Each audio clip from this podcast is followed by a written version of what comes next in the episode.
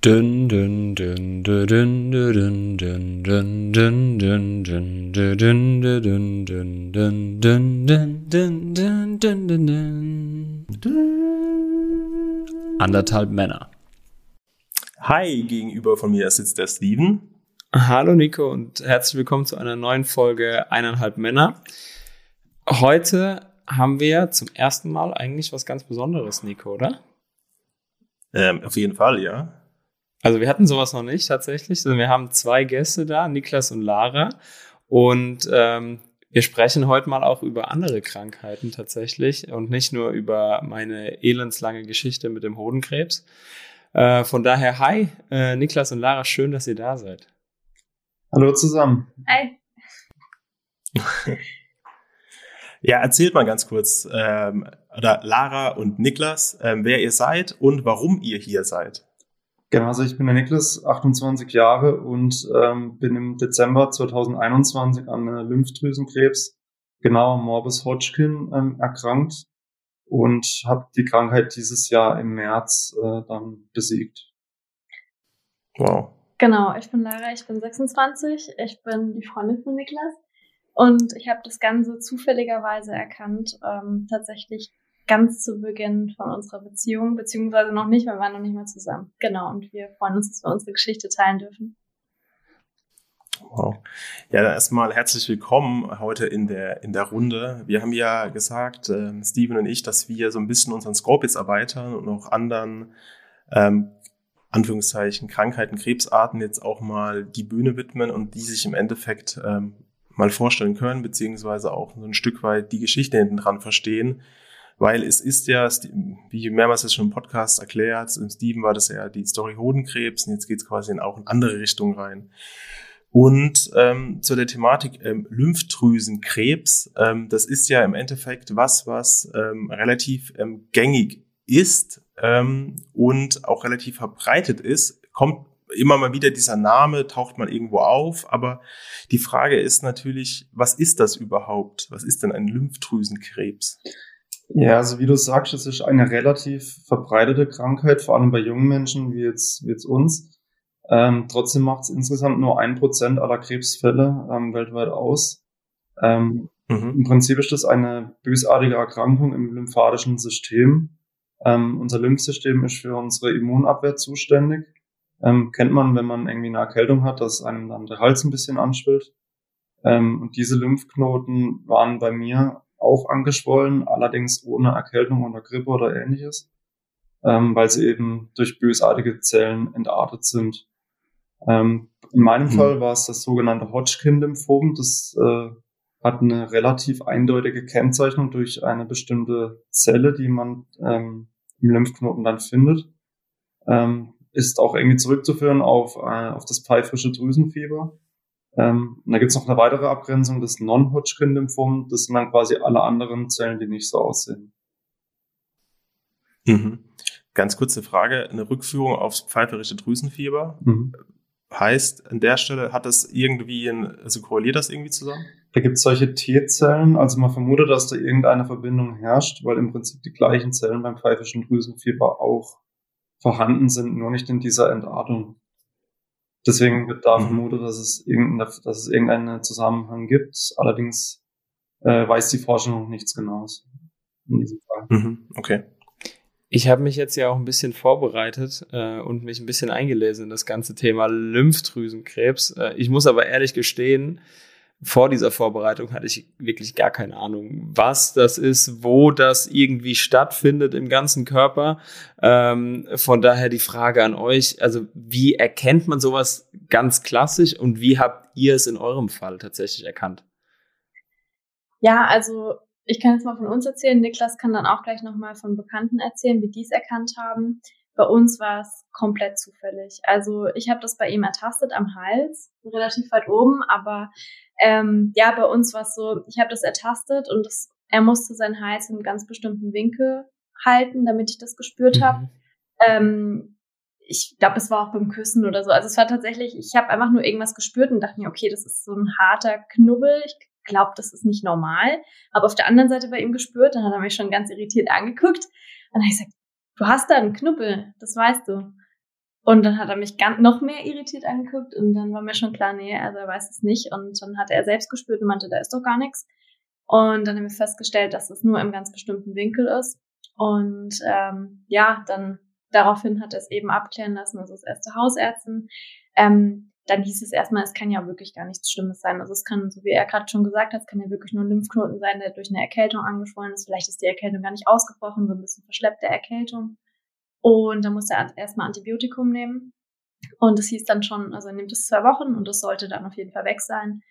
Und nach zehn Tagen hat er nur zu mir gesagt, das hat sich gar nicht verändert. Und daraufhin hat dann die Hausärztin gesagt, okay, das ist jetzt schon ein bisschen komisch.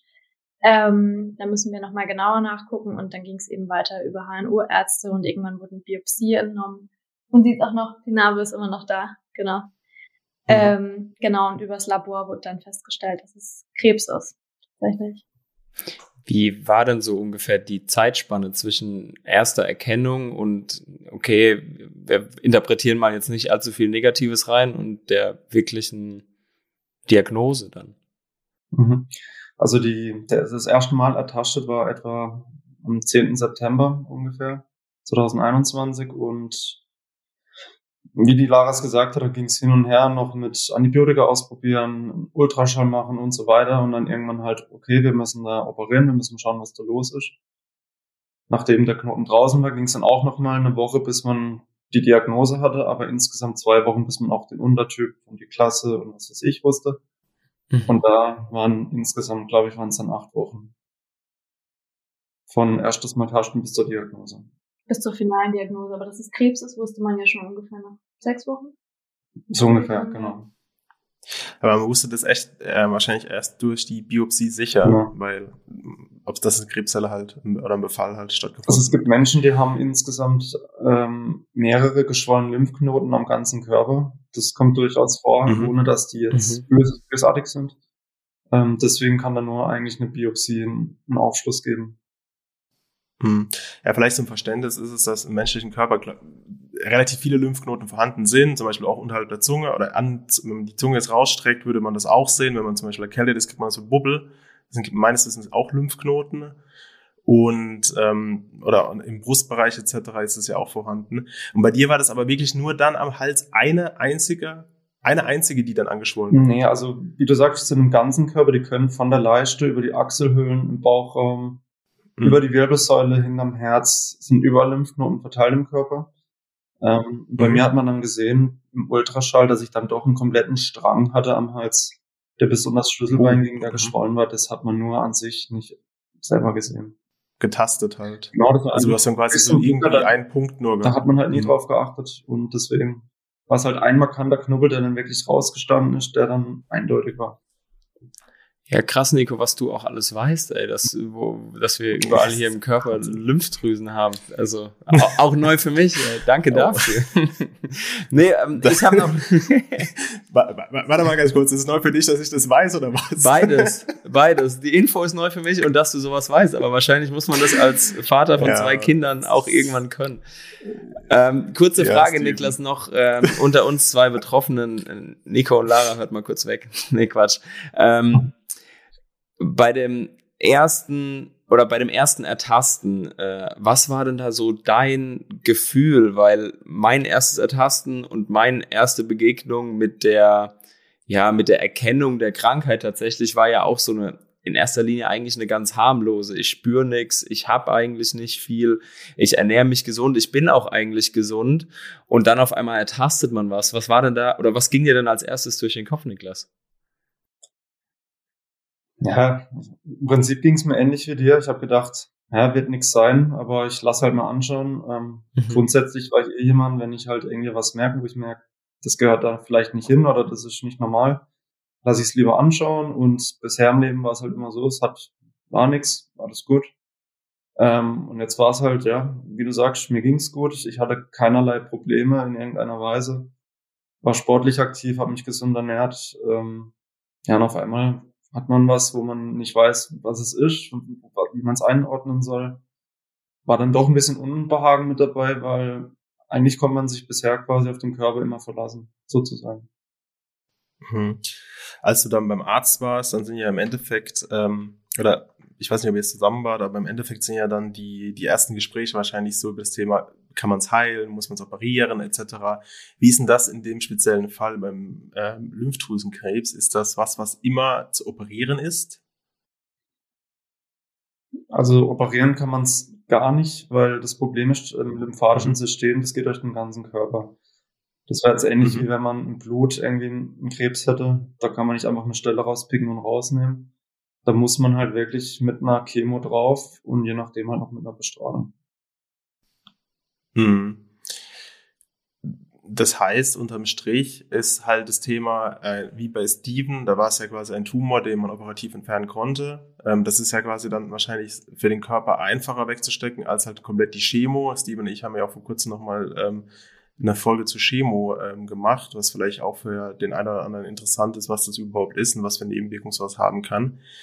Ähm, das heißt, ähm, Thema Heilungschancen ähm, ist schwer einzuschätzen wahrscheinlich dann, weil man muss natürlich gucken, wie die Chemo funktioniert und wie sie anspringt, was für Nebenwirkungen gegebenenfalls sind, ob man weiterfahren kann.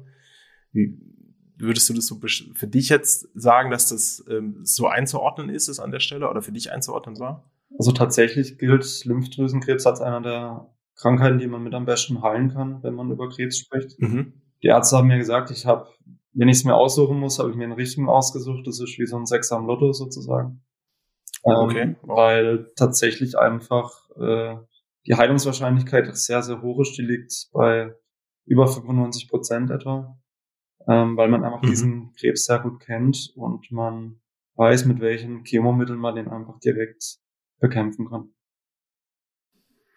Okay, das heißt, ähm, Heilungschancen bis zu 95 Prozent ist natürlich ähm, statistisch ausgedrückt jetzt an der Stelle, ist aber vielleicht für den einen oder anderen, der das jetzt hört, ähm, ist ein Stück auch ähm, Hoffnungsschimmer, ähm, dass vielleicht, klar, Diagnose Krebs ist ein schwarzer Tag, definitiv.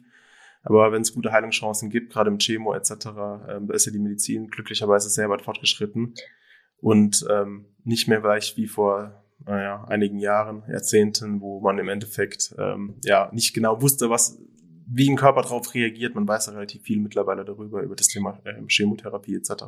Ja, total. Also er war ja Gott sei Dank auch in einem sehr frühen Stadium. Also ich habe es super früh ertastet. Also er war in 2a und es gibt insgesamt äh, vier Stadien. Also mhm. Von daher, es war insgesamt kurz über der Brust. Ne? Also es hat nach unten gestreut oder von unten nach oben, man weiß es ja nicht. Und mhm. je früher man es erkennt, desto besser auch nochmal die Heilungschance. Das war auf jeden Fall auch noch eine richtig gute Sache. Ähm, problematisch war halt, ich meine, das ist auch jetzt noch ak äh, aktuell, das Thema Corona. Ähm, Gerade wenn man während der, wenn man eine Chemotherapie durchmacht, darf man ja auch keine Erkältung, gar nichts kriegen. Also man hat mhm. ja eigentlich kein Immunsystem mehr. Und deswegen hat auch tatsächlich die Onkologin gesagt, dass er nicht, dass, dass er nicht in der stationär bleiben sollte, sondern dass das Ganze ambulant auch machen soll. Ähm, weil wenn er Corona kriegt, dann bringen auch die 95 Prozent, äh, ja doch 95 Prozent nichts. Klar. Also da muss man halt aufpassen. Mhm. Und das war eigentlich eher für uns dann nochmal so ein bisschen die größere Herausforderung. Wir haben uns gedacht, die Ärzte machen das schon, aber wir müssen auch unseren Part dazu beitragen. Ja, das ist ja schwierig. Kann ich, kann ich gut nachvollziehen, weil im Endeffekt bist du ja überall irgendwie konfrontiert gewesen mhm. und die Medienlandschaft war ja auch voll mit Horrorszenarien. Mhm. Und wenn du dann halt selber zur Risikogruppe Nummer eins gehörst, das ist bestimmt nicht so geil dann. Ähm, ja, irgendwas zu tun außerhalb der eigenen vier Wände. Ja. Das ist, kann ich mir gut vorstellen, dass man sich sehr isoliert angefühlt hat, wahrscheinlich auch. Ja, also wir haben halt äh, für die für die Räume, wenn irgendjemand zu Besuch kommen wollte, direkt gesagt ein negativer Corona-Test und nur wenn du dich wirklich hundertprozentig gesund und fit fühlst, ähm, weil selbst ein Schnupfen oder eine normale Erkältung, wie es, wie es ja auch noch gab zu der Zeit, ähm, ja, klar. gefährlich mit einer Lungenentzündung, mit irgendwas anderem. Ähm, deswegen habe ich, wenn ich Leute getroffen habe, sind wir eng raus eine Runde spazieren. Vor allem, weil ja auch deine Therapie über den Winter ging. Also da ja. hast du ja sowieso die Krankheitsjahreszeit schlechthin. Genau. Jetzt habe ich noch zwei Fragen. Ähm, eine Frage ist, Lara, du hast vorhin gesagt, ähm, so habt ihr es zwar erkannt, aber Niklas oder ihr beide, euer Account, den ihr über Instagram betreibt, ihr habt schon die eine oder andere Nachricht bekommen. Was, woran kann man es denn noch erkennen? Also ganz wichtig äh, zu wissen ist, dass es auch ganz alltägliche Symptome sein können. Also man kann sich das vorstellen, die Krankheit wächst so im Halsbereich wie so eine Traube nach unten. Und irgendwann kann es halt sein, dass da Lymphknoten in der Nähe der Lunge sind oder so und man hat auf einmal einen starken Reizhusten. Es kann sein, dass die irgendwie zwischen der Wirbelsäule anschwillen und dann drückt es irgendwo auf den Nerven und Rückenschmerzen. Ähm, das sind so eher untypische ähm, Symptome, wo man am Anfang eigentlich nicht weiß, was, wie man die einordnen soll. Ähm, ganz wichtig äh, natürlich die taschbaren Lymphknoten, sowohl im, sowohl im Achselbereich, ähm, hier komplett am Hals bis hinter die Ohren ähm, in der leichten Gegend. Wenn da irgendwas verhärtet oder vergrößert sein sollte, auf jeden Fall abklären. Ähm, wenn die Krankheit schon weiter fortgeschritten wäre, kommen noch solche Themen wie Gewichtsverlust, ähm, Nachtschweiß. Ähm, viele haben auch so einen Ganzkörperjuckreiz oder je nachdem einen Ausschlag. Das sind auch so Begleitsymptome, aber eher seltenere. Ähm, wichtig sind da wirklich die, die geschwollenen Lymphknoten. Ja, genau. Also wir haben tatsächlich einige, die uns geschrieben haben, so wie du gerade eben schon gesagt hast. Manchmal muss es auch gar nichts Schlimmes sein. Also das ist wirklich auch nochmal wichtig zu sagen. Einfach, einfach abklären lassen, vor allem noch nicht verrückt machen, bevor man noch kein Ergebnis hat. Das kann wirklich einfach nur was ganz Banales sein. Ähm, eine Person hat uns geschrieben, da hat es auch der Partner gesehen. Also er tastet das total, also gleiches Stadium und alles, also mhm. total Copy-Paste quasi. Nein, also es ist ja wirklich, also ich glaube, es ist auch wichtig, dass man als Partner oder Partnerin da wirklich aufmerksam ist. Ähm, und wenn was ist, wirklich einfach anspricht und Hauptsache abklären lassen. Danach kann man auch nochmal, also wenn es wirklich nichts Schlimmes ist, dann ist ja umso besser. Da muss man sich keine Gedanken machen. Aber vorher ist natürlich alles im Kopf. Genau, Eben lieber einmal mehr über die Vorsorge Gedanken machen, als einmal zu wenig. Definitiv. Ja. Genau, also einen Punkt möchte ich noch ergänzen, und zwar das Thema Blut. Es gibt keinen Tumormarker für die Krankheit. Also mein mhm. Blutbild war bis kurz vor der Chemo im astralen Zustand, also konnte man gar nichts sehen. Und das war eigentlich bei mir auch bis zuletzt die Hoffnung, dass es vielleicht doch irgendwas anderes ist. Das heißt, bei dir war der einzige oder die einzige Sache, die man hätte oder woran man es hätte erkennen können, eigentlich so das Geschwür am Hals, was, was Lara dann ertastet hat. Genau, oder manche haben auch einen Zufallsbefund, die hatten irgendwie ein MRT, weil sie Schmerzen in der Schulter hatten, wie auch immer, und dann erkennt man sowas dann auch. Ja, oder kurz vor einer OP war das doch auch nochmal, das war, nee, das war mit dem MRT, ne? MRT, genau, also ein Zufallsbefund mhm. ist auch ähm, relativ gängig. Ähm, und am Ende bekommt man dann PET-CT, wo man dann ähm, wirklich was sieht, wo sie überall im Körper befallen sind und danach wird dann auch das Stadium bestimmt und anhand davon die Therapie. Mhm. Das heißt also, gehe ich damit richtig, wenn ich sage, ich kann eigentlich so richtig, so eine richtige Vorsorge gar nicht betreiben, außer ich muss halt da aufmerksam für sein, äh, aufgrund von Veränderungen auf meinem, äh, an meinem Hals oder an meinem Körper oder in den Regionen, äh, die ihr ja beschrieben habt. Also so eine richtige Vorsorge gibt's ja tatsächlich gar nicht dann, oder? Nee, tatsächlich gibt's keine. Also wäre wünschenswert, dass man sich das irgendwie, aber letztendlich, wenn man keine Anzeichen hat, ist es schwierig, da vorab irgendwie was zu sagen, ja. Mhm. Ja, das ist ja so ein Stück weit dann eigentlich so das Heimtückische am Krebs, dass er sich quasi so versteckt, bis man ihn findet, mhm. also wirklich findet. Also man kann eigentlich nichts tun, wie Steven ja richtig sagt. Man kann nicht irgendwie sich das mega gesund ernähren, jeden Tag 20 Kilometer laufen, das bringt alles nichts. Da ist halt irgendwo im Körper vielleicht bei jemandem Hochsportlichen drin und ähm, bricht halt dann irgendwann aus. Vielleicht ist es in dem Fall gut gewesen, dass er halt hier, also bei dir, hier ist gut, sieht keiner außer ich, ähm, im Bereich des Halses im Endeffekt ertastbar war. Das ist das Problem am Podcast, das habe ich bis heute nicht. dass er die Sachen beschreibt, dass es keiner sieht. Ähm, dass man im Bereich des Halses oder irgendwo, wo halt Lymphknoten halt extremst an der Oberfläche liegen, ähm, dann im Endeffekt eine Schwellung hervorgehoben, ähm, eine Schwellung ähm, gezeigt hat und im Endeffekt dadurch auch ertastbar war. Eine ganz kurze Frage noch ganz kurz zu dem Thema Schwellung. Ist es, ist, fühlt sich, hat es sich das hart angefühlt oder so weich? Wie fühlt sich sowas an? Tendenziell wird es eher hart sein, aber ich habe auch schon Fälle gehört, da war es weich. Also das gibt es leider keine Kann Aussage, nicht. dann auch ob beweglich oder nicht hm. beweglich. Ähm, die Gruppe war nicht beweglich, der eine, der war vielleicht ein bisschen beweglich. Das ist äh, nicht pauschal. Und ich hm. habe auch zum Beispiel einen kennengelernt, der war im absoluten Endstadium bei ihm ist erst am Schluss und am Schlüsselbein einer hochgeploppt und hat es dann aber schon wow. im Organ drin, vielleicht sogar schon im Knochenmark. Deswegen hatte ich eigentlich wow. das Glück, dass ich nur am, am Hals oder dass wir es direkt am Hals tasten konnten. Und zwar nur dort und nicht schon irgendwo anders im Körper.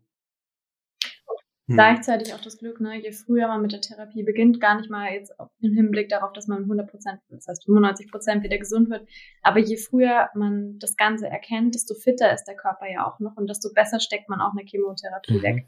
Also wenn ich ihn so angeguckt habe, also jede, jeder Zyklus, der den Körper so geschlaucht, das war echt heftig. Also ich war echt froh, dass er da noch fit rein ist, auch als jemand, der wirklich vorher Sport gemacht hat und so. Also das wäre anders schon hart gewesen. Hm. Ja, Wahnsinn. Steven. ich habe gewartet, dass du es abmoderierst, Nico. Weil wir haben jetzt schon 20 also, Minuten. Äh, die Basic-Folge hätten wir da tatsächlich. Ja, eine Sache können wir vielleicht noch ergänzen. Also ihr hattet es vorhin ja schon einmal gesagt, dass wir viele Nachrichten kriegen auf Instagram. Also wir ja. haben eine Instagram-Seite, äh, die nennt sich Hard Time Travel. Also das Verlinken wir definitiv auch unten in den Show Notes. Sorry, Lara, dass ich dich unter unterbrochen habe. Alles gut. Ähm, genau, und wir würden uns natürlich freuen, wenn der eine oder andere oder die eine oder andere mal vorbeischaut und uns vielleicht eine Nachricht schreibt. Also gerade wenn es auch Fragen gibt, wir sind auf jeden Fall für jeden da. Wir sind total offen, was das Thema angeht. Also meldet euch einfach. Ja, ist doch vielleicht ein, ein, gutes, ein gutes Schlusswort für die Folge. Und da tue ich uns in Steven auch einen Gefallen. Ich moderiere das Ganze jetzt mal ab. so. ähm, ja, danke schön, dass ihr ähm, heute so Gast wart bei uns. Ähm, wie gesagt, ähm, folgt auf den, äh, folgt auf Social Media, im Endeffekt dem Kanal, wenn ihr Fragen habt. Und wenn ihr natürlich Fragen auch rund um das Thema habt, was das Thema Podcast angeht, könnt ihr euch gerne bei uns melden. Ähm, ich sag danke. Ja, vielen Dank, Niklas und Lara. Danke euch. Danke. Und Achtung, auf Wiederhören. oh Gott, oh Gott. Ciao, ciao. Ciao. ciao.